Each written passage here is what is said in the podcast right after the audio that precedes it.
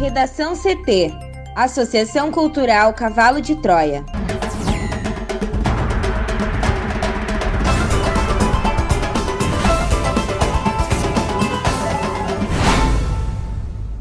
Agora, no Redação CT.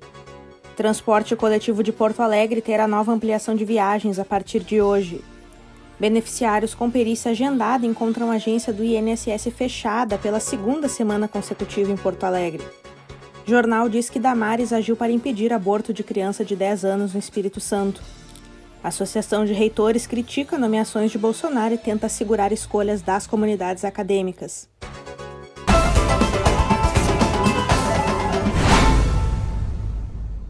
Eu sou a jornalista Amanda Hammermiller, este é o Redação CT da Associação Cultural Cavalo de Troia. Céu ensolarado em Porto Alegre, a temperatura é de 17 graus. Boa tarde. A semana deve iniciar com sol e clima ameno na maior parte do estado. A máxima na capital será de 19 graus. A previsão do tempo completa daqui a pouco. Um carro caiu em um buraco na rua Jame Vinoli, no bairro Anchieta, próximo a Ceasa, na zona norte de Porto Alegre, na manhã de hoje. O motorista afirma que estava indo para o trabalho quando, ao passar pelo trecho alagado por volta das 7h20, sentiu o lado direito do veículo afundando. A roda dianteira direita ficou presa e a traseira levantou. Ao lado do automóvel, um caminhão estragou ao passar pelos mesmos buracos e ficou parado. Pouco antes das 8, um guincho retirou o carro e rebocou o caminhão. A IPTC foi chamada e bloqueou a rua Jaime Vignoli, desviando o trânsito para o contrafluxo até a rua Antônio Rona. O local está alagado e há buracos escondidos, os motoristas devem ter atenção. Atenção também para obras de fresagem do asfalto na estrada João de Oliveira Remião, na zona leste da capital. Serviços são realizados da parada 1 a 4 da Lomba do Pinheiro, na altura da rua São Francisco, próximo do cemitério Jardim da Paz, no sentido centro-bairro. Um homem morreu e outro ficou ferido em um acidente no início da madrugada desta segunda-feira na Avenida Cis Brasil, na Zona Norte. Segundo informações da polícia, uma caminhonete Mercedes-Benz saiu da pista e capotou caindo em um buraco, perto da saída de Cachoeirinha. Antes, o veículo chegou a colidir um trailer de um morador na beira da estrada. Ainda de acordo com a polícia, havia dois ocupantes na caminhonete. Um deles, de 24 anos, foi levado com ferimentos ao Hospital Cristo Redentor. O outro morreu no local. Ainda não há identificação da vítima. Agentes da IPTC, Polícia Civil e Brigada Militar estiveram no local. O transporte coletivo de Porto Alegre terá mudanças a partir desta segunda-feira. Segundo a IPTC, a linha 631 Parque dos Maias, T1, T7 e 493 Jardim Ipu terão ampliação em dias úteis com maior oferta de viagens. Já as linhas Parque dos Maias Sertório, Vila Farrapos Voluntários, Humaitá e Humaitá AJ Renner e Dona Teodora, além de Restinga Nova Via Tristeza Ponta Grossa Serraria e Rubem Berta Jardim Ipu, terão alteração na tabela de horário. A linha Rubem Berta Protásio será reativada. Outra mudança é a linha A25 no bairro Maitá, que entra em operação. O sistema de lotação também terá mudanças na oferta das linhas Belém Novo e Belém Novo via Chapéu do Sol, além da lotação 10.6 Restinga. Segundo a EPTC, os ajustes são realizados conforme análises diárias da demanda de passageiros de cada linha. As tabelas com os horários atualizados estão disponíveis no site da EPTC ou podem ser conferidos no aplicativo do cartão TRI. Pela segunda semana seguida, usuários do INSS buscaram a agência do bairro Partenon a mais movimentada de Porto Alegre, e encontraram os portões fechados. Na manhã de hoje, em torno de 80 pessoas foram ao prédio, mas voltaram para casa sem a perícia realizada. Por meio dos seguranças do prédio, os beneficiários foram informados de que não haveria nenhuma perícia nesta segunda-feira. O grupo era orientado a buscar novo agendamento para os próximos dias, o que gerou discussões com os vigilantes. A gerência da agência informou que o prédio passa por perícia. Não foi informado quando o atendimento deve ser retomado. Já na agência da Zona Sul, no bairro Cavalhada, também não houve atendimento nesta manhã. De acordo com a segurança do prédio, não houve aglomerações no local nem havia perícias agendadas. A reabertura das agências do INSS gerou um impasse entre a direção do órgão e os médicos peritos. A retomada do atendimento presencial após quase seis meses de paralisação devido à pandemia do coronavírus havia sido anunciada para segunda-feira passada. A Associação Nacional dos Peritos, contudo, resiste em retomar os trabalhos presenciais sob a alegação da falta de condições sanitárias contra a Covid-19. Na última quinta-feira, a direção do INSS afirmou que os peritos médicos que não voltaram ao trabalho presencial sem justificativa terão registro de falta e desconto no salário. O domingo de 20 de setembro foi marcado por cavalgadas e desfiles em diversas cidades do Rio Grande do Sul. Entretanto, a realização desses eventos farroupilhas contraria a decisão de prefeituras que proibiram as celebrações como medida de prevenção à Covid-19. Na cidade de Sapucaia do Sul, na região metropolitana de Porto Alegre, centenas de cavalarianos participaram do desfile farroupilha, mesmo depois de a prefeitura municipal suspender toda a programação. De acordo com o coordenador da 12ª Região Tradicionalista, Fabiano Vencato, houve um pedido de autorização ao município para a realização de uma cavalgada, mas com o um pedido negado pelo executivo, a ideia não foi adiante. Vencato disse ainda que a cavalgada que ocorreu em Sapucaia do Sul na manhã de ontem foi realizada por entidades que não são filiadas ao movimento tradicionalista gaúcho. A Prefeitura Municipal de Sapucaia do Sul informou que cancelou toda a programação da Semana Farroupilha como medida de prevenção à Covid-19. O executivo informou ainda que deve decidir nesta segunda-feira que medidas adotar em relação à cavalgada clandestina. Também sem autorização em Alegrete, na fronteira oeste do estado, cerca de 40 cavalarianos participaram de uma cavalgada com duração de duas horas, que percorreu ruas e avenidas da cidade. O prefeito de Alegrete, Márcio Amaral, informou que deve representar contra os organizadores do evento. No noroeste gaúcho, na cidade de Cruz Alta, cerca de 100 cavalarianos de diferentes entidades tradicionalistas fizeram o tradicional trajeto pela cidade carregando a chama crioula. Mesmo usando máscaras e mantendo o distanciamento, o evento não foi informado à prefeitura. Um homem de 32 anos foi preso neste sábado por suspeita de estuprar quatro meninas em Santa Maria, na região central do estado. Segundo a titular da Delegacia de Polícia de Proteção à Criança e ao Adolescente, a delegada Luísa Souza, as vítimas são as duas filhas do suspeito, de 13 e 10 anos, a enteada de 14 e a sobrinha de 12 anos que vivia em uma casa no mesmo terreno. A prisão preventiva aconteceu em uma residência no bairro Camobi, após três dias de buscas. O suspeito, que também tem ocorrências por violência doméstica, foi encaminhado para a Penitenciária Estadual de Santa Maria.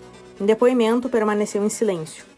O fato chegou ao conhecimento da polícia em agosto, Após a ex-companheira do suspeito e mãe de três das vítimas registrar ocorrências por violência doméstica e sair de casa no final de julho, as meninas se encorajaram a contar os abusos que sofriam. Na época, a mãe, que já estava com medida protetiva contra o homem, registrou a ocorrência. As quatro vítimas foram submetidas a exames e laudos confirmaram penetração nas crianças de 10 e 12 anos.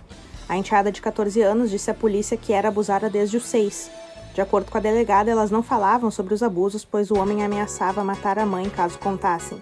Segundo a delegada, o suspeito deve ser indiciado por quatro estupros de vulneráveis e por crimes de violência doméstica.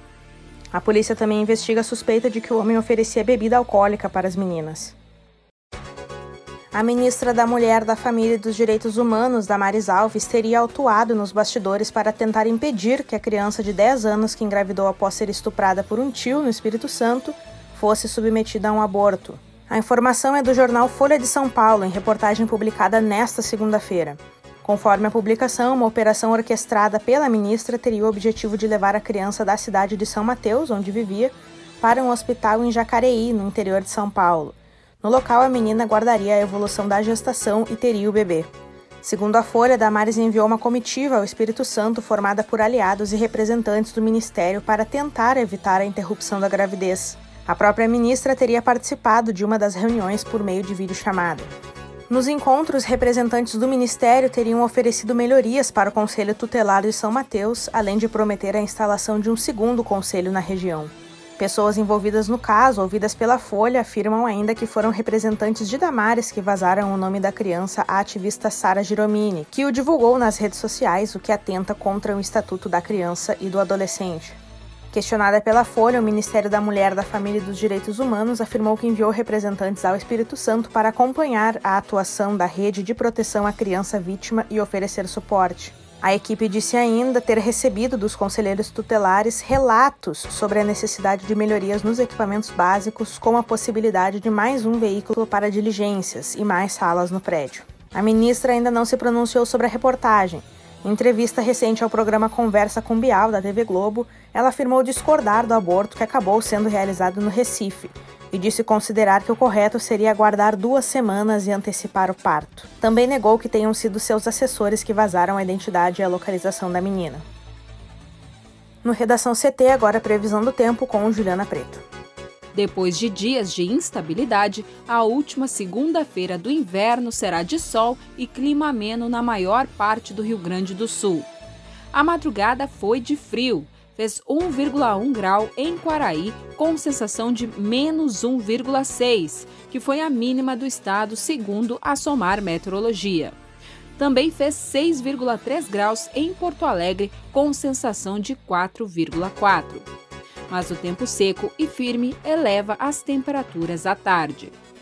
O sol predomina entre poucas nuvens. Ao longo do dia, a máxima não passa dos 20 graus, especialmente em cidades da fronteira oeste. Na capital, os termômetros devem marcar até 19 graus. A Marinha emitiu aviso de ressaca na costa a partir de Rio Grande até o litoral norte, com ondas de até 2,5 metros de altura. Já os ventos sopram na casa dos 50 km por hora. A primavera de 2020 se inicia às 10 horas e 31 minutos da manhã de terça-feira e o dia já não será tão frio quanto os últimos. Uma massa de ar seco e frio se desloca pelo oceano e faz as temperaturas voltarem a subir devagar pela manhã. Já não tem previsão de geada ao amanhecer e o tempo segue firme, apenas com a presença de algumas poucas nuvens. Obrigada, Juliana. Vamos para o bloco de educação. O Conselho da Associação Nacional dos Dirigentes das Instituições Federais de Ensino Superior criticou as nomeações do presidente Jair Bolsonaro para a direção de unidades de ensino, que tem desprezado os primeiros colocados em votações da comunidade acadêmica. A associação contabiliza 14 nomeações nessas condições desde o início da gestão presidencial, o que é visto como um ataque à autonomia constitucional das universidades federais. Na quarta-feira, o professor Carlos André Bulhões Mendes foi nomeado como reitor da Universidade Federal do Rio Grande do Sul por Bolsonaro. Bulhões, apesar de integrar a lista de candidatos a reitor enviada pela URGS ao Ministério da Educação, não foi o primeiro colocado na consulta pública acadêmica feita em julho. O presidente da Andifes, Eduardo de Madureira Brasil, que é reitor da Universidade Federal de Goiás, defende que o primeiro da lista seja nomeado como vinha sendo feito há pelo menos 20 anos, mesmo que no decreto número 1916 de 23 de maio de 1996 esteja previsto que o presidente possa escolher qualquer nome da lista. De acordo com a instituição, o posicionamento não tem a ver com a capacidade de gestão do segundo e terceiro colocados da lista, mas sim o respeito à comunidade que se pronunciou. Casos como a nomeação de bulhões geram estagnação, falta de estabilidade e dificuldades na administração das universidades, conforme presidente da instituição. Para assegurar que a nomeação do primeiro colocado aconteça, a Andifes está articulando com o MEC tentando sensibilizar a população sobre os prejuízos da conduta de Bolsonaro. Outra alternativa seria a alteração da legislação para a dos institutos federais, cujos conselhos indicam apenas um nome. Redação CT. Apresentação Amanda Hammermiller, colaboração Juliana Preto. Uma produção da Associação Cultural Cavalo de Troia com apoio da Fundação Lauro Campos e Marielle Franco. Próxima edição amanhã, a uma hora. Boa tarde.